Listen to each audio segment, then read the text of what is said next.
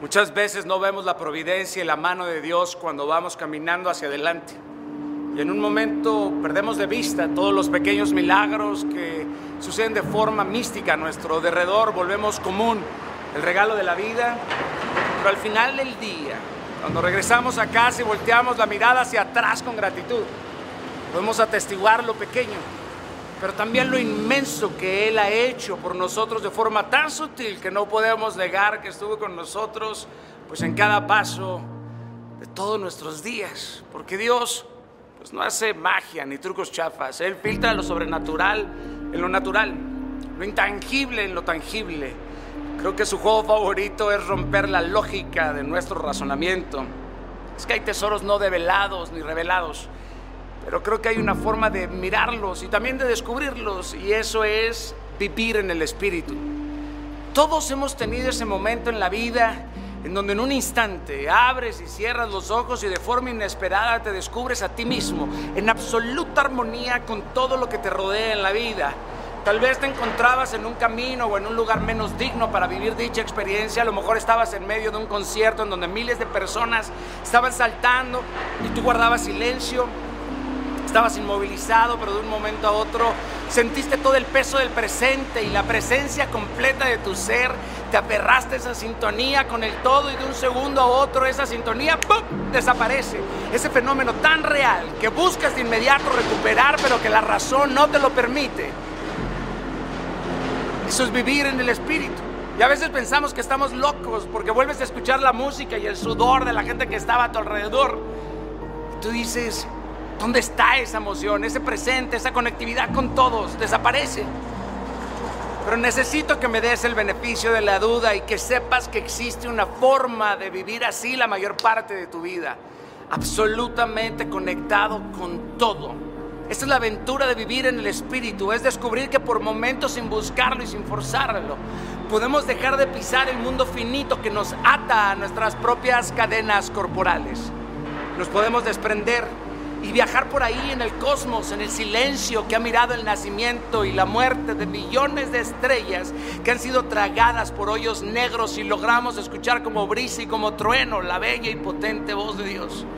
La voz del diseñador, del creador, del genio detrás de todo lo visible invisible, aquel intangible que desde su morada con tanta belleza nos sigue diciendo hoy por hoy que nos ama nos urge despertar nuestro poder de intuición, nos urge reconectar la mente con el corazón y ambos que sean regidos y dirigidos por la dimensión del Espíritu.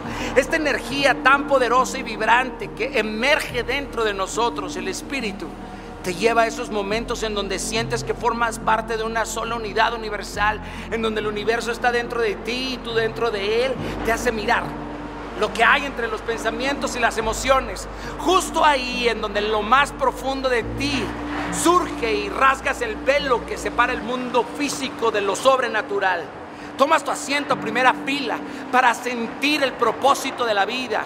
En segundos recibes respuestas a miles de preguntas y logras mirar con claridad la carretera de tu vida, eso que te llevará a tu tierra prometida, a vivir en el Espíritu.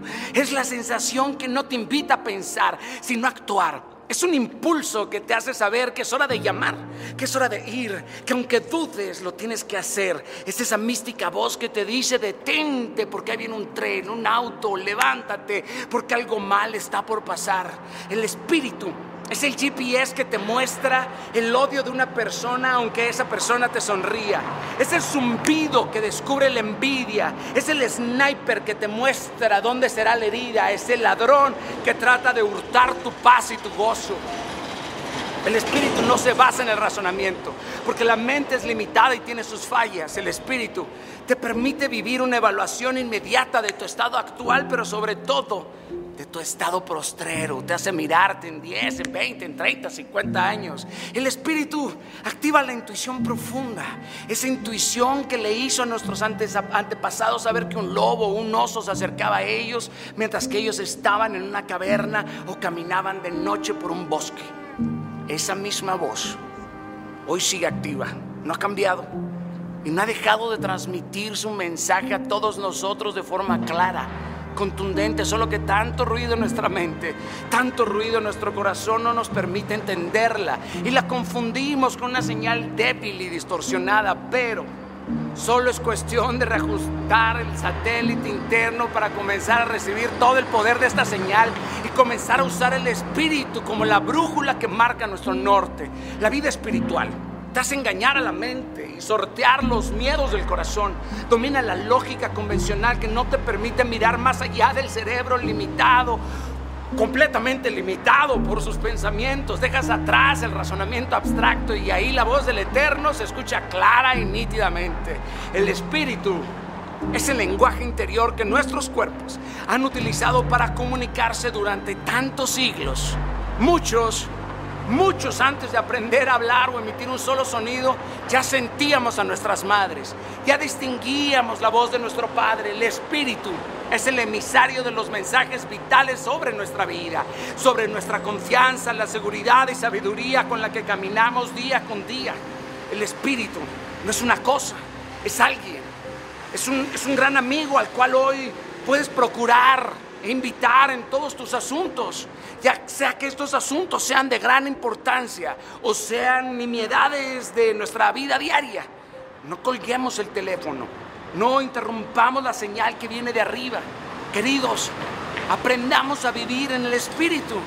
Ahora, la pregunta es, ¿podemos activar intencionalmente esta poderosa forma de vivir? Sí, sí podemos activar la plática simplemente orando, meditando. La respuesta es sí. ¿Cómo? Pues en mi caso sucede cuando oro, ya sea caminando, corriendo, hincado en una plática con otra persona, mientras que lloro, mientras que río, pero es la oración la clave que el guardián que cuida la puerta del mundo sobrenatural te solicita para dejarte entrar al misterio del rey a este lugar por lo regular se entra de rodillas, pero siempre termina salir de pie para después estar dispuesto a volar. Se puede orar de forma expresa, sencilla y simple, sin palabras grandilocuentes. Hasta puedes hacer preguntas rápidas y efectivas y su voz inmediatamente descarga en el espíritu la respuesta. Él me lleva y me regresa en microsegundos y al abrir los ojos tengo pintada una sonrisa que solo el espíritu pudo haber puesto en mi rostro para recibir esta información clara tenemos que limpiar nuestra mente de telarañas, de interferencias, que nos permitan adquirir la información de forma contundente. Comienza a vivir de la piel hacia adentro. Y te aseguro, querido, que redescubrirás un mundo tan grande que en el mundo en el que vives te parecerá tan pequeño que jamás volverás a hacer lo mismo ni volverás a vivir de forma superficial. Verás más allá, verás entre líneas y espacio. El, tiempo va a perder su fluidez. Irás, irás y regresarás a tu placer. Querido, tú vas a usar el espíritu para llevar a otros ahí. Vive en el espíritu, entrena el espíritu, busca en el espíritu, desarrolla tu espíritu. ¿Capisci?